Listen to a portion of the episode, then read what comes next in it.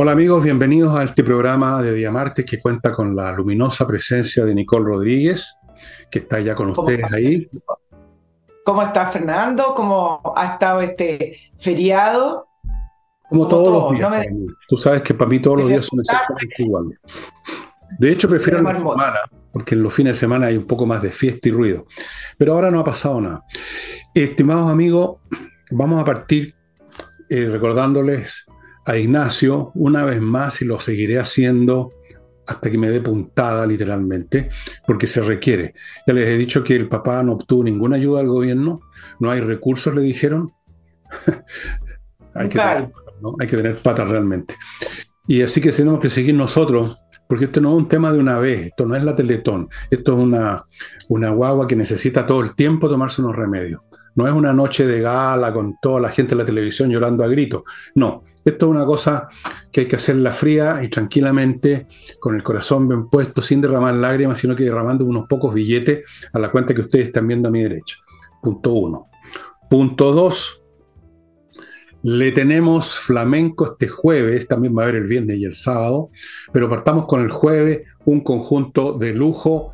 Ya les he dicho muchas veces, si ustedes no han ido nunca al flamenco, háganlo, lo van a pasar muy bien, además van a comer, van a hacer van a comer y tomar como habrían comido y tomado en otro lado, pero aquí tienen flamenco, esa es la, diferencia.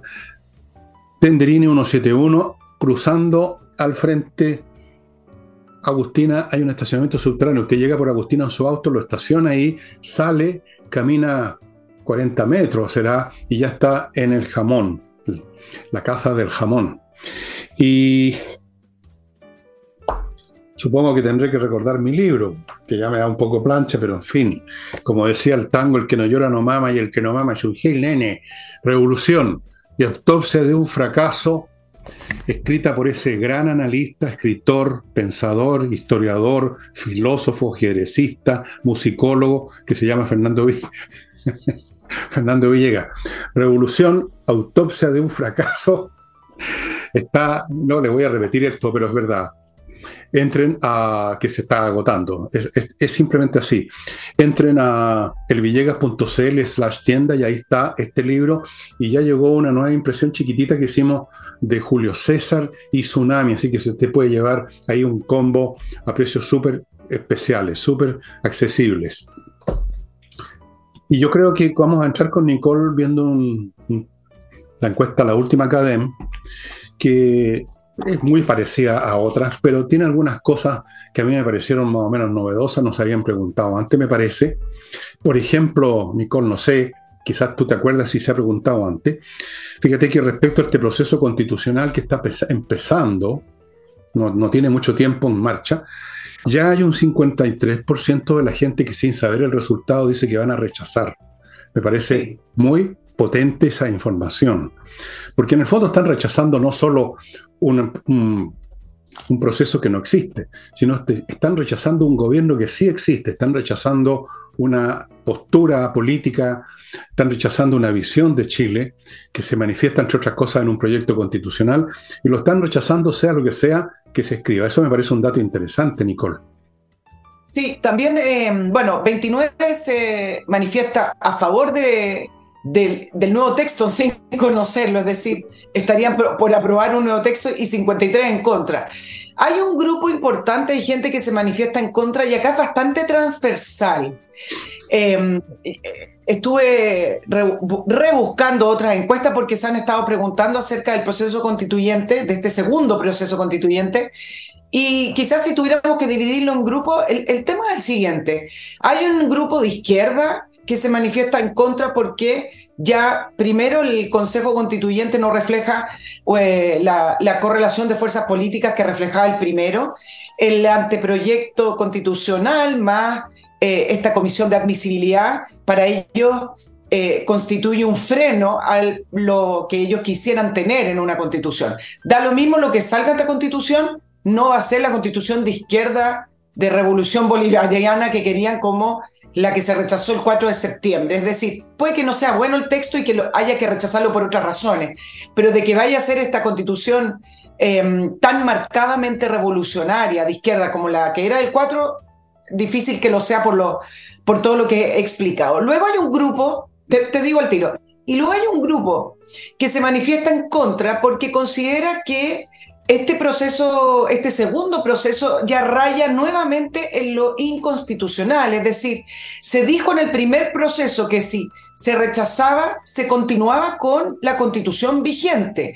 Y hay un grupo importante. A mí me han llegado además eh, querellas de abogados al mail de, de mi canal comentándome por qué se han manifestado en contra de este proceso diciendo que es inconstitucional y han puesto reclamos en tribunales. Es decir, se debió haber mantenido la nueva constitución y si quieren hacer alguna reforma o algo, algo en, el, en, el, en el Parlamento. Entonces tenemos esos dos grandes polos y además un tercer grupo para, para sumártelo que lo rechaza porque rechaza lo, lo que está haciendo la clase política, rechaza ver a las mismas figuras ahí en el Congreso haberse eh, juntado para hacer un nuevo proceso y arrastrar nuevamente a la ciudadanía a obligatoriamente tener que votar, perder tiempo, perder ganas, perder los esfuerzos en un nuevo proceso que lo consideran inútil y también tiene que ver con el rechazo al mundo político. Más o menos esos son los tres grupos que, que te los dividí a grosso modo, sí, ¿ah? no, no profundicé mucho. No, está bien, no hay más que profundizar, ese es el llegar hasta el fondo de la piscina en esta materia. Eh, es bastante irónico, paradoja, paradojal, que toda esta cuestión se inició con la idea de resolver los conflictos políticos, cuando nos encontráramos todos en un terreno común, la Casa de Chile, o sea, en otras palabras, la idea era resolver el gravísimo, agudo conflicto que hay que a veces aparece en forma más desnuda y en otras se oculta o se adormece por un tiempo, resolverlo jurídicamente. Mira tú, tanto ha fallado eso, que incluso antes que se presente una constitución, estos grupos que tú mencionaste la están rechazando, lo cual es muy serio. Esto significa que hay potenciales para conflicto civil en gran escala en Chile, ¿no? y no estoy exagerando porque las cosas se dan con el tiempo, van madurando, antes que lleguen al punto de cocción, digamos, la gente en su falta de imaginación dice, no, si no pasa nada, porque no pasa nada hoy día, y creen que eso se va a eternizar, y no, pues, ya lo, yo creo que ya lo hemos visto suficientemente. Las cosas van madurando, los días se parecen mucho unos a otros, pero llega un momento en que se llega a la temperatura de ebullición y bruscamente y para sorpresa de todos, la situación cambia del cielo a la tierra o de la tierra al cielo.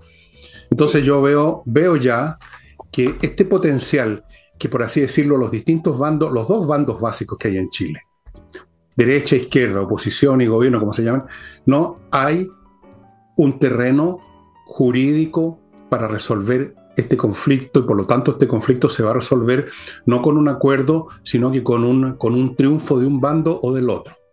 Lo único que podemos esperar ahora es que ese triunfo sea pacífico por vías electorales, pero también podría ser de otra forma. No lo voy a agotar recordándoles cómo las guerras civiles parten años antes con cuestiones similares a las que estamos viviendo en Chile. Y también en esos países donde ha ocurrido esto, los, faltos de imaginación, por no decir de inteligencia, miran a su alrededor, ven que todo está igual que ayer y suponen que todo mañana va a ser igual que hoy. No se les ocurre que las cosas van madurando, que pasan de un nivel a otro y que llega un momento en que las cosas estallan. Un caso clásico, que ustedes si quieren estudiarlo, es el de la guerra de secesión norteamericana que estuvo 25 años madurando.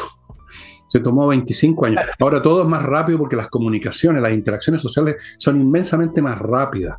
Esa cosa, antes digamos, las disputas funcionaban a ritmo del telégrafo y del ferrocarril, ahora funcionan a ritmo del Internet, es muy distinto. Así es que eso es preocupante, el tema de, de que no haya acuerdo, que ya haya rechazo por razones A y por razones B, antes que haya texto. Eso te demuestra que no hay agua en esa piscina de casa común, de llegar a un acuerdo jurídico, que nos encontremos todos en un terreno razonable. No hay agua en esa piscina. Punto. Lo, vengo diciendo hace tanto tiempo que ya llega a ser cansador, pero es la realidad.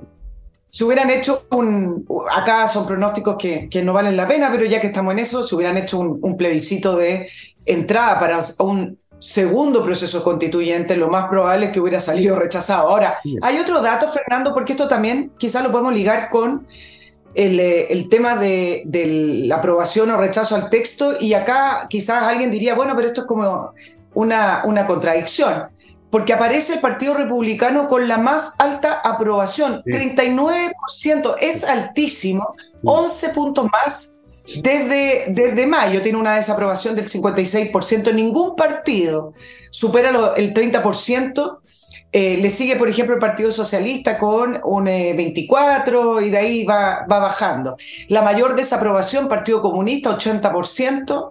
Quizás si lo damos vuelta el resultado, uno diría, bueno, ahí está ese 20% que siempre está aprobando, que tiene esa, esa, esa capa de aprobación entre el Frente Amplio y el, y el Partido Comunista. Ahora, ¿Por qué decía con eh, esta alza del Partido Republicano y la contradicción con el texto? Porque acá se pueden sacar eh, varias líneas de análisis y uno es que uno diría, bueno, pero si 29% de personas está, eh, está rechazando el texto sin conocerlo y todo el mundo ha tratado de ligar el éxito del proceso constituyente con el Partido Republicano, ¿cómo se entiende que el 39 por 11 puntos más desde mayo el Partido Republicano sigue creciendo. Yo creo que acá quizá es interesante plantear que hay un desacople de la ciudadanía con el segundo proceso constituyente. A la hora de votar van a ir a votar, pero me parece que el alza del 39 al 39% del Partido Republicano tiene más bien que ver con la función política del Partido Republicano frente a la idea que plantea la izquierda.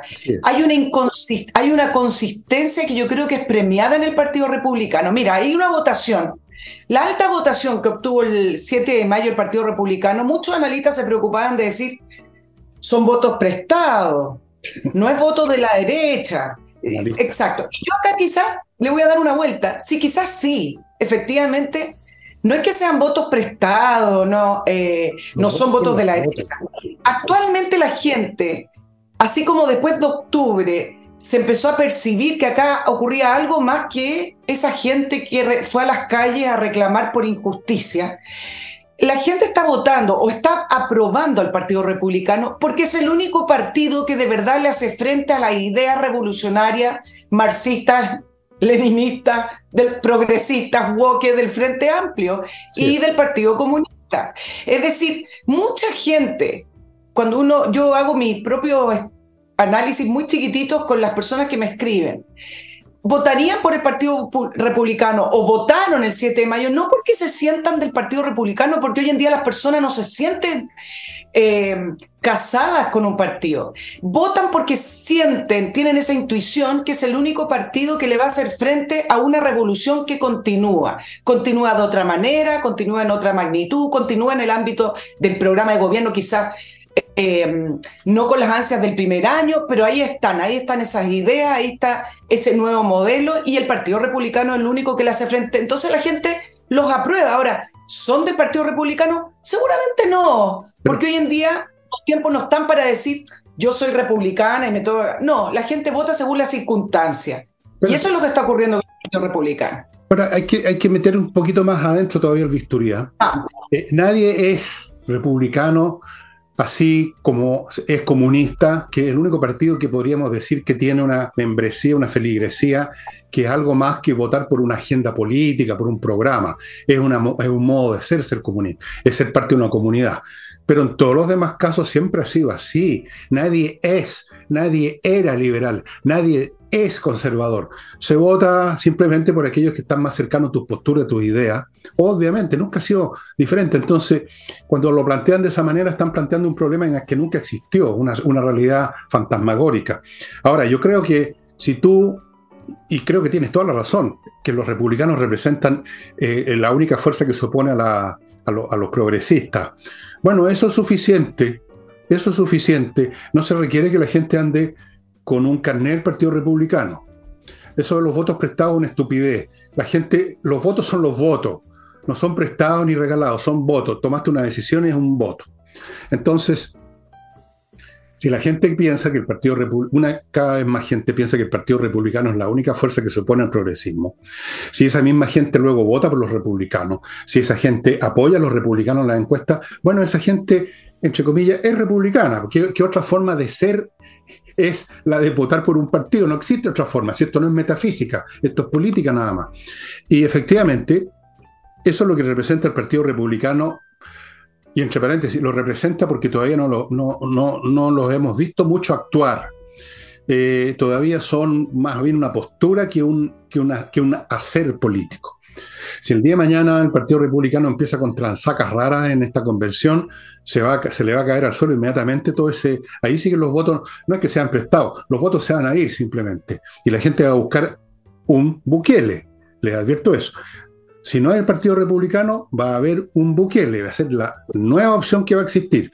Ahora, la otra parte que tú mencionaste, el derrumbe ya catastrófico de los otros partidos, el PC siempre ha estado muy abajo, pero la novedad es que la democracia cristiana ya definitivamente desapareció del radar político. Ya ni siquiera se habla, Nicole, de la democracia cristiana. ¿Estás fijado? O sea, no tiene ni una presencia, no tiene nada. Es un cero a la izquierda. Y otra cosa interesante que me llamó la atención, Nicole, quiero saber tu análisis, es amarillo, que es un partido nuevo y que también está abajo en la tabla. Y yo creo que es porque incluso el nombre es muy malo, amarillo, suena, pero amarillismo. Amarillo, un partido que parte equivocado con esta, esta postura de sí y no. Estamos contra la proposición constitucional, que una postura que fue una postura sólida, pero eh, yo por lo menos por lo que le he escuchado a Banque cuando era el presidente del partido, eh, siguen siendo izquierdistas, siguen siendo progresistas, pero no tanto, un poquito sí, un poquito no. Esa cosa intermedia, que razón por la cual quizás le pusieron el nombre amarillo, no es lo que corresponde a los tiempos, lo he dicho un millón de veces, no corresponde a los tiempos, los tiempos corresponden a que uno es comunista, por así decirlo, republicano. O uno es progresista o uno republicano. Se acabaron los puntos medios y la prueba es el derrumbe, la DC, el derrumbe también que desapareció el mapa, el PPD, el PR había desaparecido hace tiempo y ahora los amarillos que se plantearon en un momento dado como una alternativa, debut y despedida. Claro, eh, efectivamente, un 72% de desaprobación a un partido político que está recién constituido, pero bueno, entró en escena entró en escena con la, propuesta constitucional, cuando fueron los primeros y los más valientes, y quizás los que tenían la... no me gusta hablar así, pero para muchos eran los que tenían la estatura moral para cruzar la vereda desde la izquierda y decir, nosotros no estamos defendiendo la constitución de Pinochet, simplemente estamos diciendo que esta no nos sirve. Y ellos empezaron con esto, una nueva que nos una, una nueva buena, etc. Pero eso no basta para la gente ahora. Pero no basta porque ya pasó eso. Ya pasó. No basta porque eso ya pasó y ya sirvió en un momento determinado. Y ahora lo que ocurre es que tenemos un gobierno y tenemos a las mismas fuerzas que intentaron hacerlo a través del primer proceso constituyente y esas mismas fuerzas, y lo notamos cada vez que hay situaciones como la de Fundación Democracia Viva, que ya vamos a hablar más adelante, pero cuando uno raspa un poquitito uno se da cuenta que la, misma categoría de personas, o los mismos pensamientos, los mismos tipos de personas que estaban por el apruebo en la lista del pueblo o defendiendo este nuevo, este nuevo texto constitucional son los que están en el gobierno. Entonces, efectivamente, no son muy distintos, eso es lo que quiero decir. Entonces, son, son de la misma raíz. Entonces, al final, Amarillo efectivamente colaboró, eh, creo que fueron los primeros muy valientes en dar el paso, sobre todo Cristian Barken, que ya se retiró a, lo que a él le gusta y asumió la presidencia Sergio Mico, que también tardíamente, pero uno no sabe también las, situaciones personales. Tardíamente dijo que eh, querían asaltar la moneda, pero en fin, el punto es que en el contexto actual, esa postura ya no sirve. Y por eso tiene esos niveles de desaprobación. Démosle el tiempo, sí, porque se están recién constituyendo y todavía no han entrado eh, de lleno a la arena política, pero efectivamente llama la atención porque se supone, ¿no es cierto, Fernando?, que el análisis siempre es, la gente le gusta el centro, la gente vota por el centro, pero tenemos que volver al análisis de antes, ¿no? ¿Qué es lo que es el centro hoy? Cuando te están planteando que quieren cambiar el modelo de sociedad, repetido incesantemente, cuando te están planteando, por ejemplo, en el eh, texto constitucional, Fuerzas Armadas tiene que ir supeditado a un capítulo del gobierno, lo que significa que de alguna manera le quitan algunas garantías constitucionales a nuestra defensa. En fin, eso entonces el centro de sentarse a negociar unos puntitos más, unos puntitos menos, el centro termina, termina siendo el que dice no. Bueno, no, no el que empieza a negociar. Bueno, yo creo que yo estoy sintiendo que me estoy repitiendo mucho, pero es que ¿cuántas veces he dicho que ya esto de los centros ya no corre? y que esto no es una cuestión de gusto. A lo mejor a todos nos gusta el centro, salvo los extremistas perpetuos, que son un problema ya psiquiátrico más que político. A todo el mundo le gustan las cosas que no sean extremas, que no sean, que no sean exageradas. A mí me gusta el centro, yo era de la concertación en su época, voté por, por, por todos los candidatos a la concertación. Pero resulta que nos pusieron en otro territorio, no por gusto nuestro, y en ese otro territorio nos sirve seguir blandiendo la ideita del centro. Por eso que dije más de una vez, en muchos programas, que los amarillos, digamos, estaban en una postura equivocada porque no son los tiempos para estas cosas que no son ni chicha ni limoná. Y la gente lo ha sentido y por eso que fue republicanos quienes han subido y siguen subiendo como espuma y los amarillos fue debut y despedida. O sea, fue, digamos, alcanzaron a hacer un tiro y se, les acabó la, carga en la nuez del revólver. como tú dices, muy valiente, aparecieron, no, no, vamos a votar que no pero hasta ahí nomás llegó. Amigos, hasta aquí nomás llegó, no, no, el programa sigue, pero voy ahora a mi primer bloque, estimados.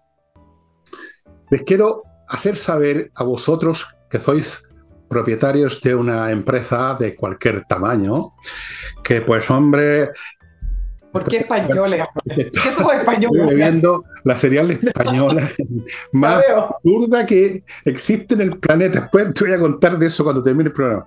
Amigos, Kame ERP, un software financiero espectacular que lo hace todo, todo, todo. O sea, atiende los asuntos financieros, ve cómo le va con los clientes, quiénes no le han pagado, toman, toma en cuenta controla stock de productos, eh, lo integra al servicio de impuesto interno, ve el tema de las remuneraciones, que en sí es un capítulo complicado por sí solo. Montones de cosas, amigos. Ahora no se puede hacer las cosas lote, así es que yo les sugiero que se pongan en contacto con Kame ERP y vean lo mucho que puede hacer por usted por costos súper, súper razonables y accesibles para cualquier empresa. Kame ERP. Continúo con Lavo Club, una firma que le trae a la casa detergentes para la ropa y detergentes para, la, para lavar los platos. Yo garantizo que el detergente para los platos es muy bueno y mi mujer garantiza que el de la ropa también y se lo traen a la casa. ¿Qué más quiere? Ambos son biodegradables e hipoalergénicos. Lavo Club. Continúo con Edifito, otro software, este para la administración de edificios, que son como un barco, ¿ah? un barco que no se mueve, está en tierra, pero es un barco, tiene millones y millones de aspectos físicos, contables, administrativos, de personal, y para eso hay este software que se está usando en miles de edificios en toda América Latina.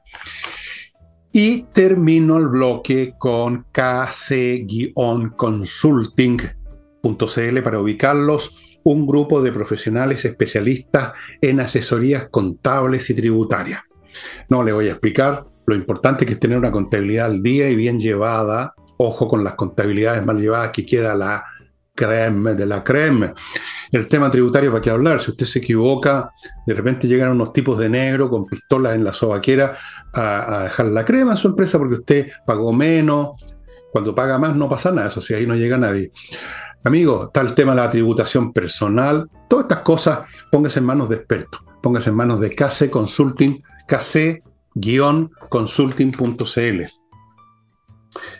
Em, bueno, y esa es la situación, ¿ah? que están por el suelo todos estos partidos que no son ni chicha ni limoná, otros que nunca se definieron o que fueron siempre indefinidos como la democracia cristiana, otros que partieron amarillos como los amarillos, otros que nunca fueron nada y ahora son menos que nada, el PPD, otros que murieron hace 30 años, pero su cuerpo seguía, no sé, como esos santos que, nos, que están como embalsamados, seguían ahí chiquititos, claro, el Partido Radical y los republicanos siguen subiendo. Esto es muy significativo de lo que está pasando en la mente de muchos chilenos, sin duda alguna. Y ahora, sí, yo. Dale. Sí, hay otro dato de la academia que me, que me permite ir al, al, tema de la, la, crisis de la lluvia, digámoslo así.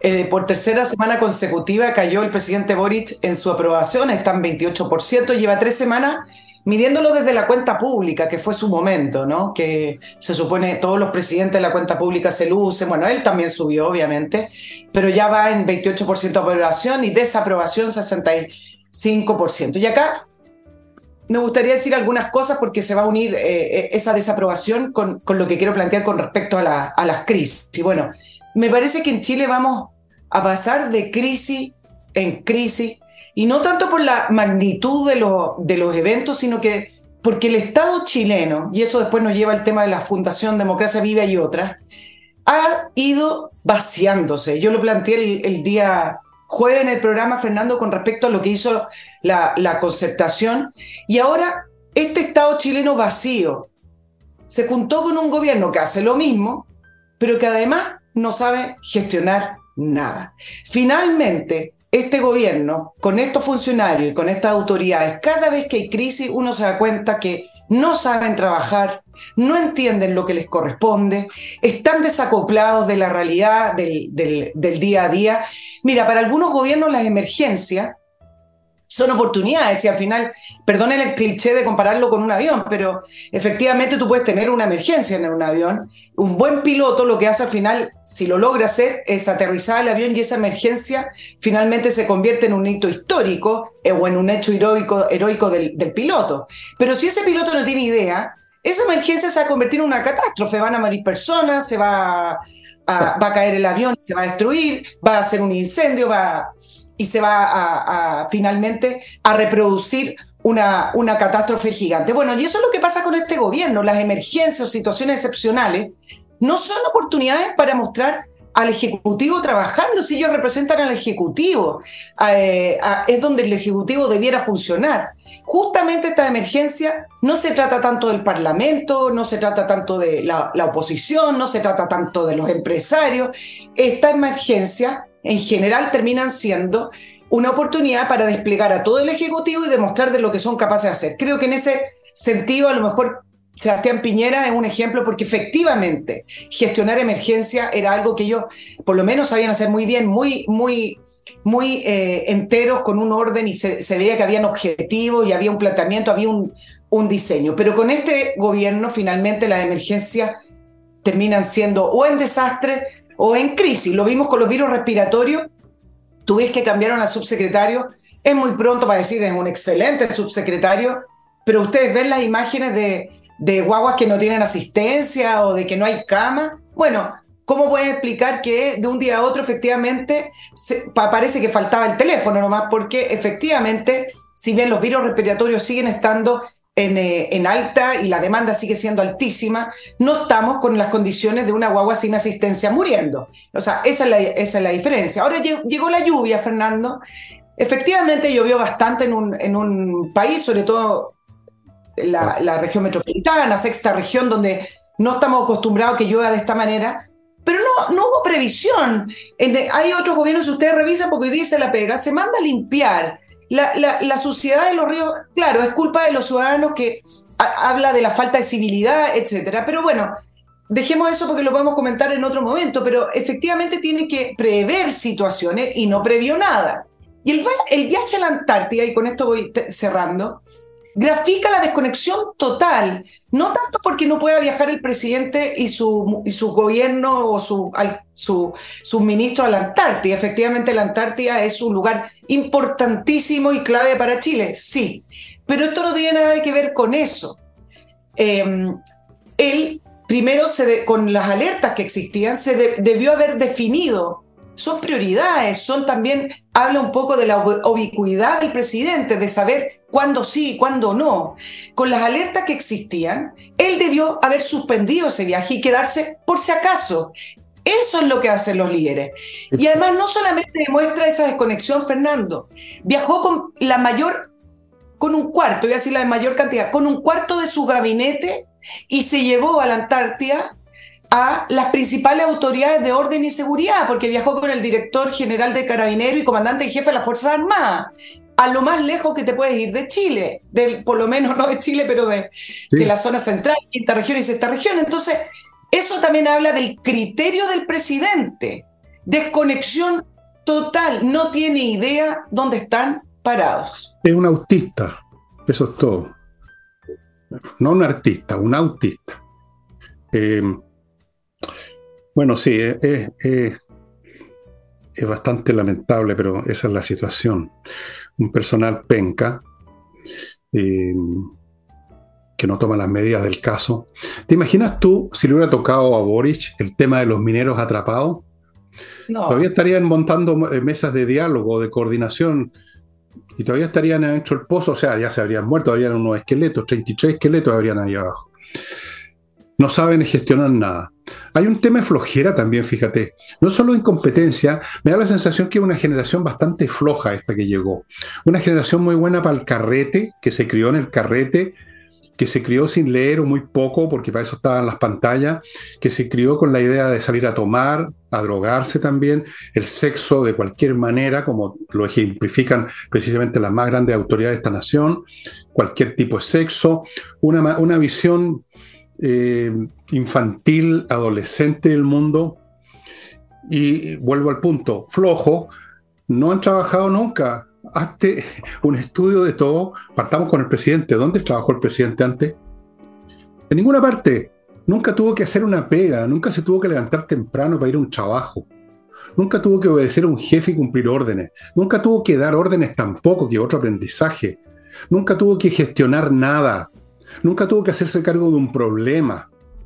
Tenía que simplemente subirse a un cajón a hablar, hablarle a colegiales, hablarle a estudiantes, o sea, a otros como él, igual de flojo y igual de incompetente. Y lo mismo vamos a decir de una gran cantidad de gente que está en el gobierno, una gran cantidad. Entonces, inventan cosas palabreras, inventan organismos que supuestamente se van a hacer cargo de algo, pero no se hacen cargo de nada, salvo suministrarle sueldo a los camaradas que ponen ahí.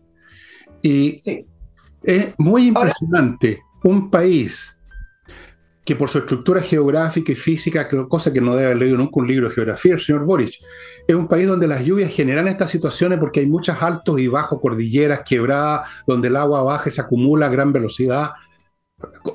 Cosas infantiles. Oye, yo, me las hicieron estudiar cuando estaba en preparatoria esas cuestiones. Y no son capaces de decir, oye, preocúpense en las municipalidades de mandar a su gente a palear toda la mugre que vota la gente, que es realmente muy bárbara en, cualquier parte. Vayan a los cauces del, canal San Carlos, a todas partes, saquen, saquen todo lo que tira la gente ahí. Sí, son unos, unos pelotudos, pero en fin, tenemos que hacer la pega. No lo hicieron.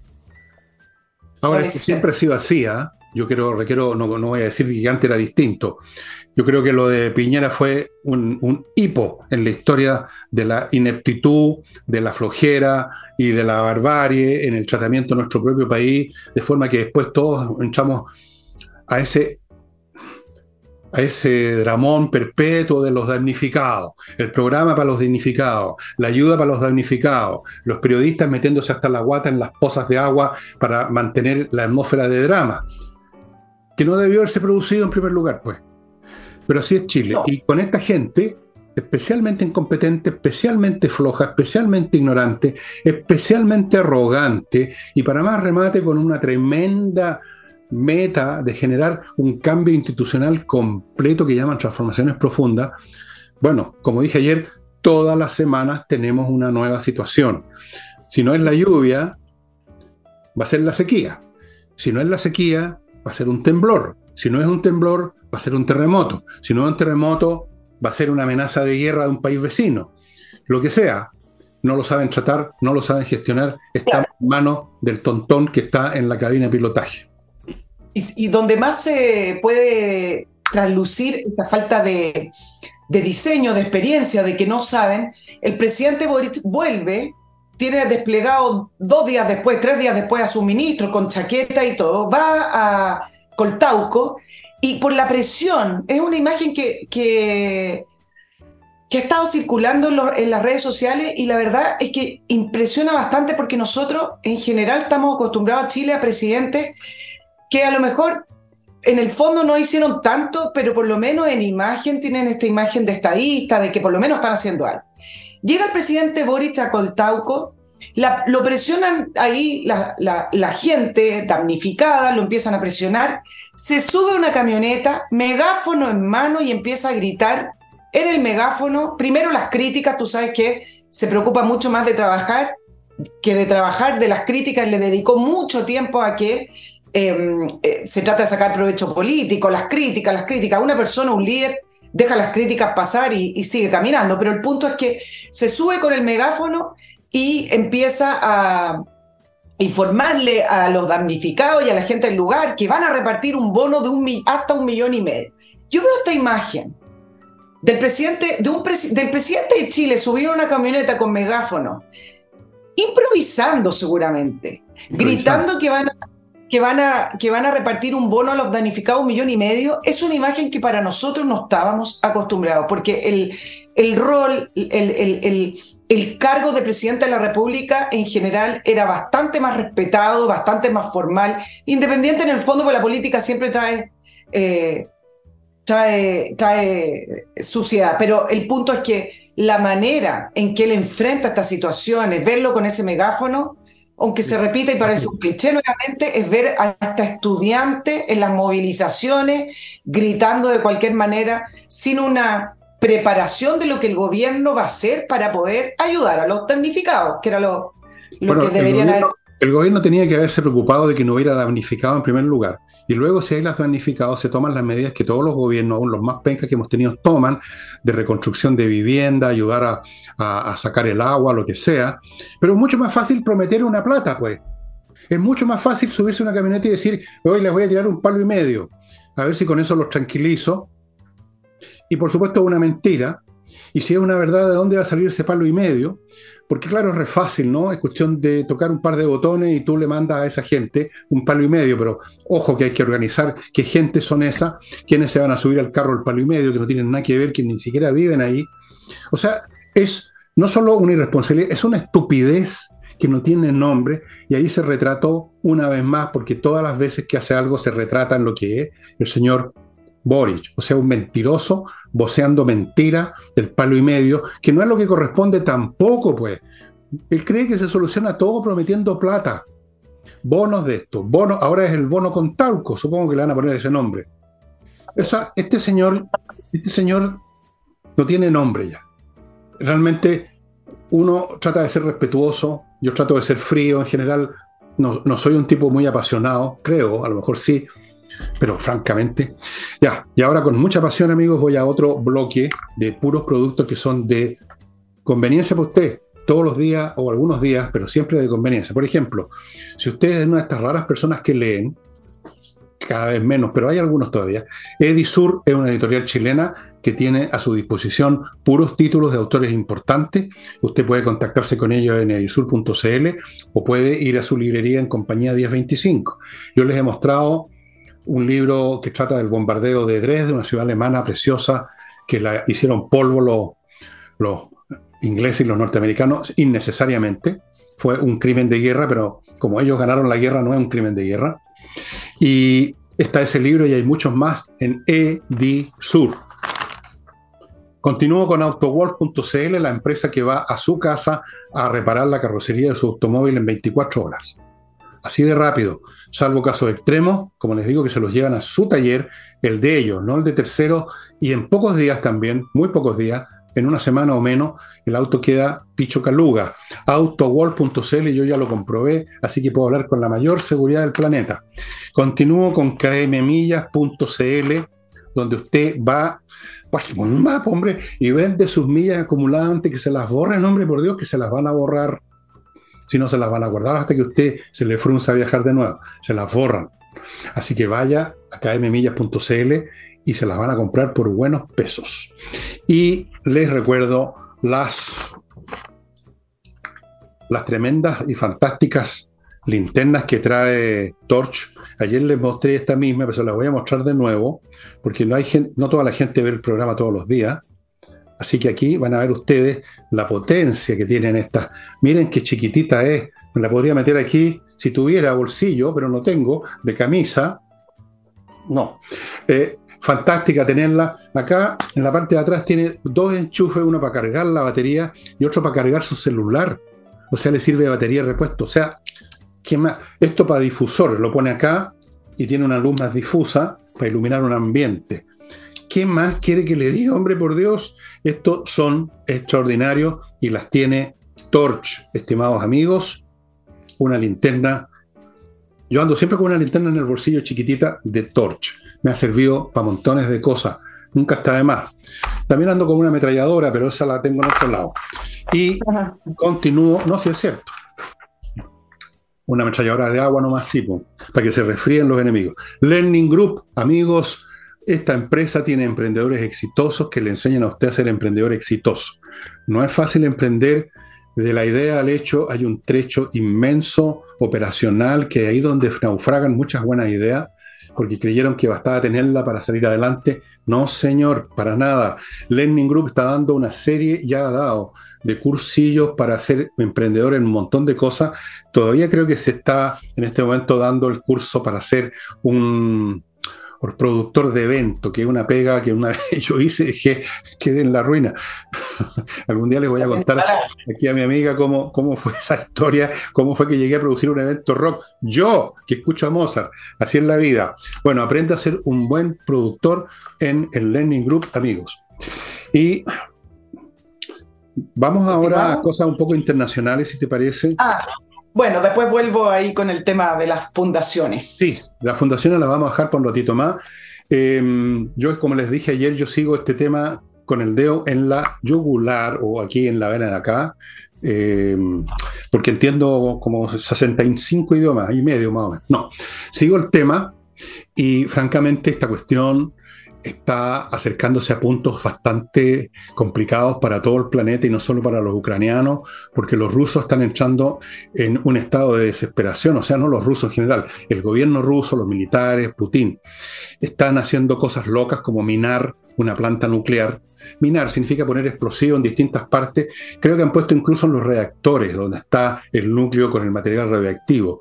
Si eso explota, no va a haber una explosión nuclear, pero se va a diseminar el material radioactivo como pasó en Chernóbil y la contaminación radiactiva va a ser feroz y va a abarcar a Ucrania, la propia Rusia, Rumania, todos los países que están ahí en la costa del Mar Negro, también probablemente va a llegar a Polonia y al resto de Europa, va a ser brutal si eso ocurre.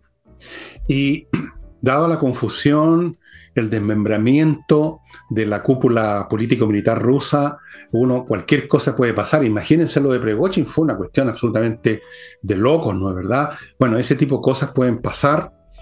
Eh, no sé qué habrá dicho, porque no escuché a, esta vez a, Putin, voy a verlo después que termine el programa, qué diablos dijo que amenazas, porque lo que hace es amenazar básicamente con el último recurso que le queda a los rusos, las nuke, las armas nucleares que las vamos a usar, que cuidado, que las pusimos, que están en alerta los regimientos de cohetería nuclear, que las pusimos en Bielorrusia, que no las pusimos, ojo con ojo, que tenemos el nuevo cohete, ¿cómo lo llaman? Satán. En ruso se dice de otra manera, Satán, que puede hacer esto y lo demás allá, están en esa. Y cuando una persona llega, o un gobierno, un régimen, pasó con la Alemania nazi, llegan a ese estado de descerebramiento, de locura, de paranoia, de desesperación, puede pasar cualquier cosa, estimados amigos. O sea, esto ya no es meramente la guerra entre Rusia y Ucrania, Ucrania ayudada por Occidente y los rusos ayudados por, era que no, Irán, sino que, y China, haciéndose los locos, sino que esto es un tema mundial. Yo dije hace mucho tiempo que esto era ya la tercera guerra mundial y sigo opinando lo mismo. No necesariamente una guerra mundial se combate en todo el mundo al mismo tiempo, se va pasando de un escenario a otro. En la Segunda Guerra Mundial se, convirtió, se, se combatió en un momento en Polonia, después se combatió en Francia, después se combatió en el norte de África, se combatió en Rusia, van pasando los frentes de un lado a otro. Eso con respecto a Rusia. Y ¿Te agrego algo? ¿Quieres decir algo? ¿Sí? Sí, claro, vamos, vamos viendo algunos aspectos importantes de lo que pasó con Prigozhin y el jefe del grupo Wagner. ¿ah? Em, en, corto, me parece que esto en eh, la gran Rusia de Putin era algo prácticamente improbable y para él, efectivamente, es eh, un, momento de muchísima eh, debilidad. Así como se supone que la guerra en Ucrania iba a ser una guerra corta, de un enfrentamiento en el cual Rusia tenía que ganar rápidamente, se calcula, ellos calculaban tres semanas, bueno, ya llevan más, más de un año. Todo todos los cálculos o toda la información que le llegó a Putin con respecto a lo que iba a ser la guerra en Ucrania, con esta nueva arista que es un frente interno, han, ha salido completamente distinto.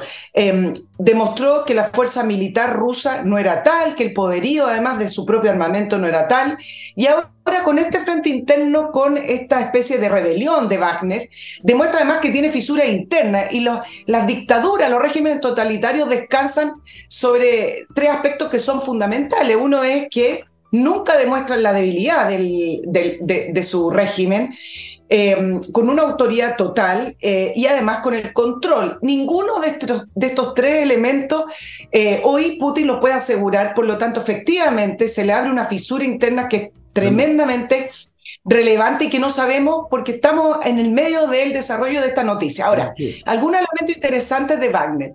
Wagner, claro, hablan de los mercenarios, pero Wagner es un grupo de militares que es una parte fundamental del ejército ruso. No es un grupo de, mercenarios que se juntaron, son un pilar del ejército ruso y es un pilar del ejército ruso no solamente en Ucrania, combatieron en Siria y además les le cubre la espalda, digo yo, pero en realidad le, le mantienen los intereses rusos en África. Por lo tanto, no solamente tiene que ver con lo que ocurre en, eh, en Ucrania.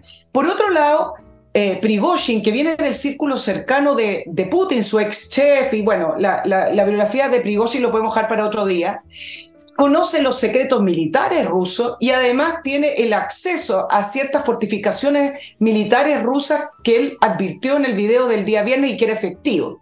¿Qué es lo que demostró el avance del grupo Wagner? que fue muy, muy comentado. No hubo resistencia. El grupo Wagner avanzó desde Rostov hacia Moscú, le quedaba prácticamente una hora y media de llegar a Moscú. La imagen era impactante porque esta guerra, Fernando, como lo hemos comentado, ha sido una guerra de cristal, donde todo, todo se ve, hay celulares por acá, y las fuerzas militares rusas empezaron a rodear el Kremlin, pero todavía no llegaba Wagner, y tú veías a los militares rusos sentados en las plazas, eh, mirando, mirando, el celular, comiendo, los rusos sacándole fotos, mientras paralelamente quienes no estamos en Rusia pudimos mirar esto. las imágenes mostraban cómo avanzaba el grupo Wagner hacia Moscú em, y no hubo resistencia. El grupo Wagner eh, debe haber llegado a un acuerdo con, con, Putin porque en ese minuto fue que Prigozhin hizo este video diciéndole al grupo Wagner que retrocediera. Ahora, Putin los, trató de traidor, dijo que iban a tener su merecido. ¿Y qué es lo que tenemos hoy? Con Wagner, el, no el grupo Wagner, con Prigozhin en Bielorrusia, eh, ahí custodiado por Lukashenko, que es prácticamente un títere de, de, Putin, pero le, parece que le tendió una mano.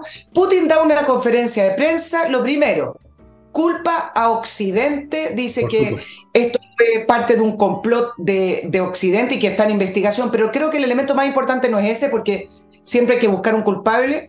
El elemento más importante es que le ofrece a los miembros del grupo Wagner sumarse al ejército ruso o bien pueden irse a Bielorrusia. Es decir, nada de que los traidores van a pagar, nada de que acá va a correr sangre, sino que él no se quiere enfrentar con el grupo Wagner. Entonces la debilidad que está mostrando Putin ha sido ya eh, reflejada en gloria y majestad, porque un dictador como Putin, si quiere agarrar a la gente del grupo Wagner y llevarla a la a colgarlo a la plaza pública, en teoría lo podría hacer, pero en realidad no lo puede hacer. No lo puede hacer. Porque depende Depende de ese grupo que calculan alrededor de 25 mil. Leí una información que algunos le calculan 50 mil. Es un grupo gigante. Ya se acabó.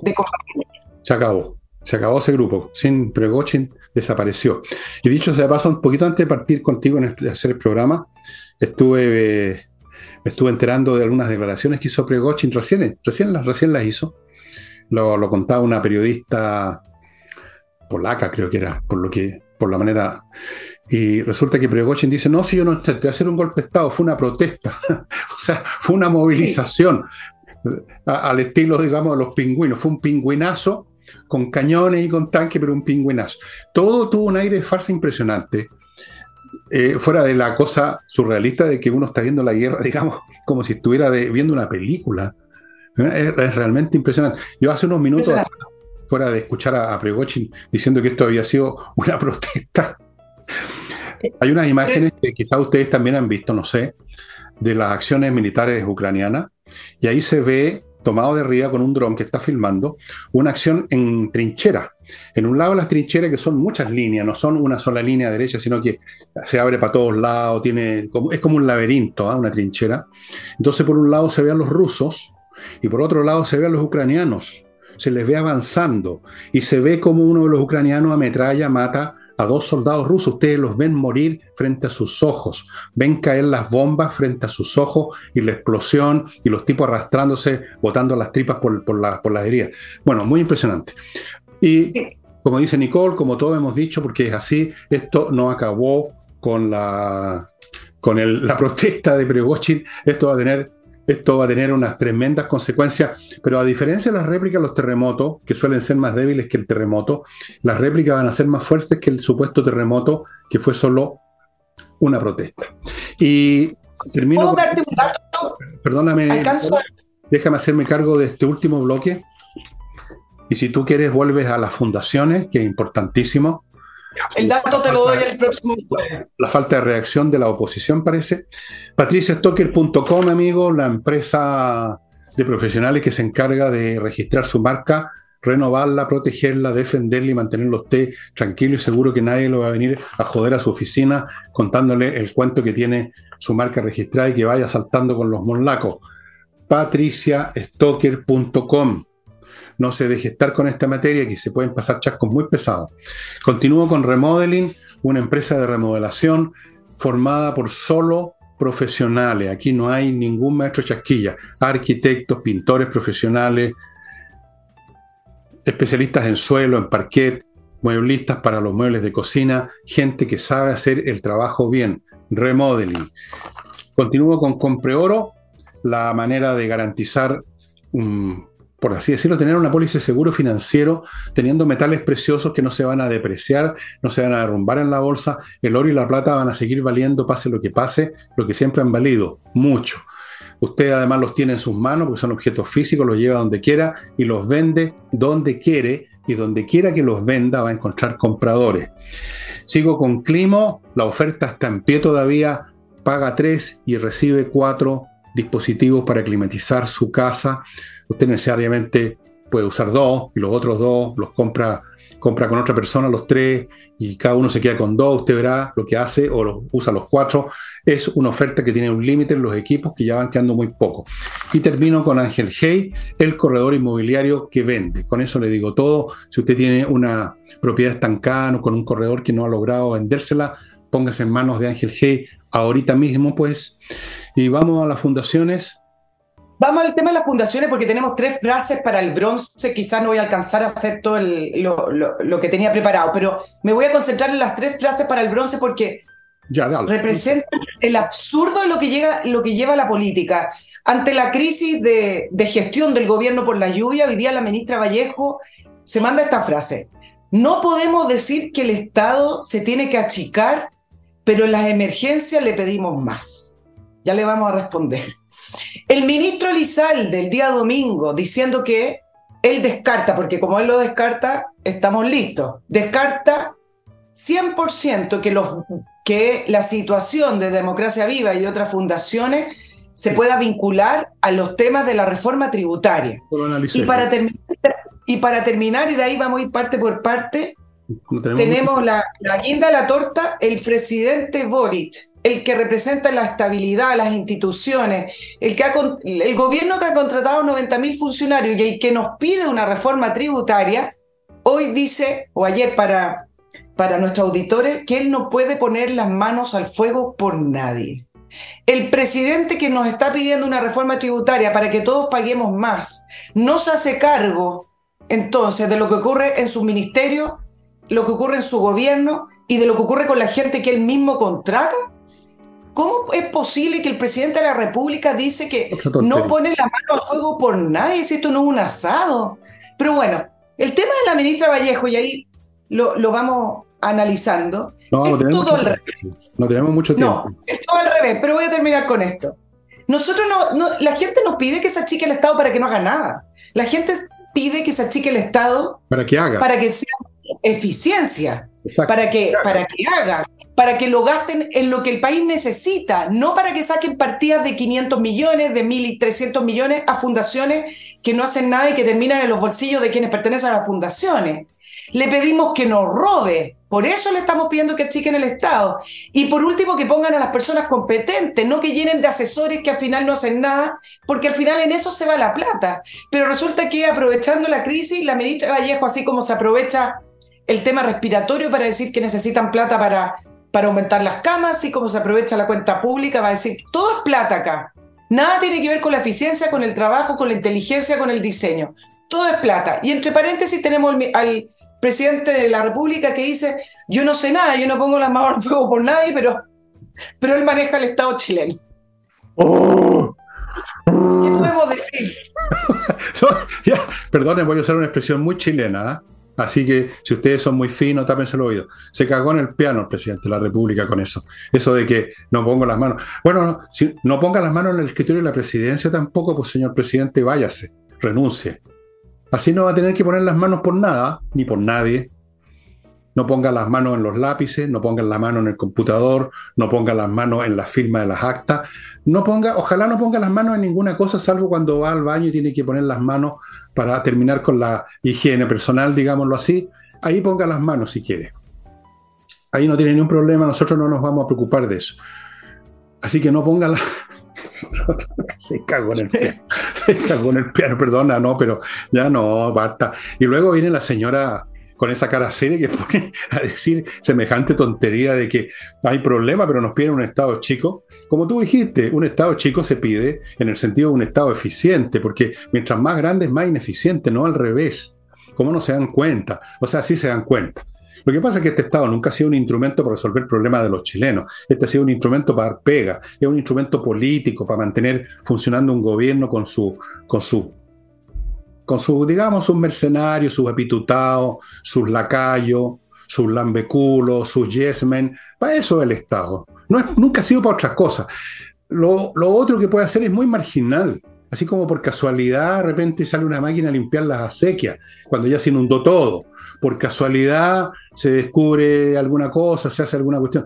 Pero no es esa la función principal. Si hay que entender, este es un Estado para dar pega, nada más, no para resolver problemas. O digamos, para resolver los problemas de los que no tienen pega del gobierno. Eso sí, para eso ha sido un excelente instrumento, gran, de gran eficacia. ¿Te imaginas los 479 millones de dólares bien gastados en 15 meses en vez de haber sido repartidos en em, estas transferencias a 14 mil eh, fundaciones? O sea, en el, perdón, 14.000, 3.000 y tantas fundaciones, 3.900 eran. 3.290. Imagínate esta, plata bien invertida. Siempre eh, eh, hemos planteado, Fernando, que el problema de Chile no es la recaudación de impuestos, al contrario, la recaudación de impuestos ha sido subida cada, por cada gobierno. La, el problema de Chile es que todo lo que llega al Estado finalmente no llega a las personas y no llega a las personas porque se la roban, digamos las cosas. Yo hoy día no alcanzo a decirlo, pero los contratos que los contratos que tiene Cultura, que son de los gobiernos regionales, que le entregaron alrededor de mil y tantos millones, cuando usted lee las estupideces que dice el contrato, ya ni siquiera se puede analizar seriamente. Entonces son puros tongos. Y si no se roban las personas, se va en la cantidad de asesores y de gente que se contrata para que simplemente llenen el Estado. Bueno, eso Chile tiene un problema en el Estado, no tiene un problema de impuestos. Bueno, eso significa que la plata si llega a las personas, a las personas del gobierno. No, si de llegar llega. Si el tema es a qué personas llega. No a todos los chilenos, sino que a los revolucionarios de barbita y bigote, perdonen que los caracteriza así, pero son todos como hechos a máquina en serie. ¿Se han fijado que son todos iguales? Las fachas que tienen, así físicamente uno los reconoce a 10 kilómetros. Bueno, Después eh, hablamos de la esquina política el próximo jueves, porque me parece que es efectivo esa comparación de cómo le va a pegar al gobierno el tema de las fundaciones. ¿Cómo le va a pegar a la oposición que parece que no ha dicho nada? Tal vez sea porque ellos también han pecado gravemente. Porque si vamos examinando otros gobiernos, vamos a ver también, no sé si 3.298, a lo mejor solo 3.295. También está el tema de las fundaciones, también está el tema de aprovechar los fondos del Estado, también está el tema de los asesores. Yo creo que no en el número de estos, porque estos gallos se, subieron por el chorro ya de frentón, pero hay muchos tejados de vidrio, por eso que se están quedando calladitos, porque saben que si dicen, pero ¿cómo gastan plata en este? Le van a decir al tío, ¿y vos? ¿Y vos? Sí, que, en el gobierno de Sebastián Piñera se entregaron 319 millones de dólares también eh, en los primeros 15 meses, Bachelet también, todo lo han hecho, y yo creo que esto lo dijimos en el programa pasado, pero que hay una diferencia. Allí la diferencia tiene que ver en cómo se levantaron políticamente esta nueva generación a decir que ellos lo venían a cambiar todo, venían a limpiar de la injusticia y venían a establecer una nueva política. y la diferencia es que este ciclo político de ellos es muy nuevo. La concertación se le pasó la cuenta por la corrupción. Eso es efectivo. Pero la concertación gobernó 30 años. Hubo un largo ciclo político en el cual finalmente le terminó pesando el tema del de el, saqueo al Estado. Pero este grupo, que se supone que lo venía a cambiar todo, con nuevas energías, con nuevas ideas, iba a eliminar estas, ¿te acuerdas de las malas prácticas? Se ha demorado muy poco en hacer las mismas prácticas, las mismas prácticas, pero, pero además con una ineficiencia tremenda con respecto al resto de las gestiones. Entonces, esa es la diferencia. Eso es exactamente lo que dije ayer, que no son ni mejores ni peores en sinvergüenzura, pero son más incompetentes. Lo dije con una palabra un poco más dura.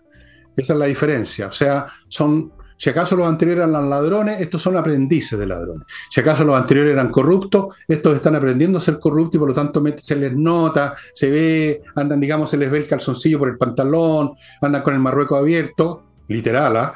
Literal. Entonces, ese es el tema. Bueno, amigos, lamento decir. Perdón, te voy a no, voy a, no voy a hablar, solo te voy a lanzar este tema porque es importante la diferencia. Y también con una tercera gran diferencia. Este grupo y estas nuevas autoridades de gobierno y este grupo político también tiene una, una, una, meta que tiene que ver con achicar el Estado y hacerlo todo a través del Estado. Y la concertación no era su meta. Para ello, el monopolio del Estado en una serie de actividades y una serie de eh, necesidades de la, ciudadanía, de la ciudadanía también es importante mencionarlo, porque en el fondo, dentro de sus objetivos, es cambiar ese modelo para que lo haga el Estado, para que lo hagan ellos. y eso también es una gran diferencia con respecto a estos mismos tipos de fundaciones o... Pero entonces no tenían, como, no tenían como meta achicar el Estado, tienen como meta agrandarlo. Está claro. Lo están agrandando y pretenden agrandarlo. O sea, pretenden que el Estado coincida con la nación. ¿Qué más agrandamiento que ese puede haber? Yo nunca lo escuché hablar de achicar el Estado. ¿ah? Eh, de repente quizás lo hayan dicho porque es una frase estándar del repertorio político, decir hay que, hay que hacer más eficiente el Estado, como quien dice, no sé, por cualquier cosa. Este año me voy a portar bien, este año no le voy a pegar a los chiquillos, no sé. Bueno amigos, si quieren ver más Nicole Rodríguez, van a tener que esperar hasta el jueves. Por el momento ya nos recontrapasamos mi tarjeta, mi entrevista. Mi tarjeta está ya que se llena y no olviden ver las entrevistas de Nicole. No sé cuál es la que tienes ahora. Vamos a hablar de impuestos. Voy a, no quiero adelantar la persona porque después me falla y tengo que cambiarla. Siempre pasan esas cosas. Pero, pero en miércoles vamos a hablar de economía y de impuestos. Con Mister Impuestos. Ya, estimados amigos, muchas gracias por su atención. Nos estamos viendo mañana conmigo solo y el jueves con Nicole Rodríguez que ustedes yo sé que la aman, que les encanta, me lo dicen personalmente algunos, otros enrojeciendo mandan un mail. ok, nos, nos vemos con ella el jueves. Chao, chao. Chao, chao.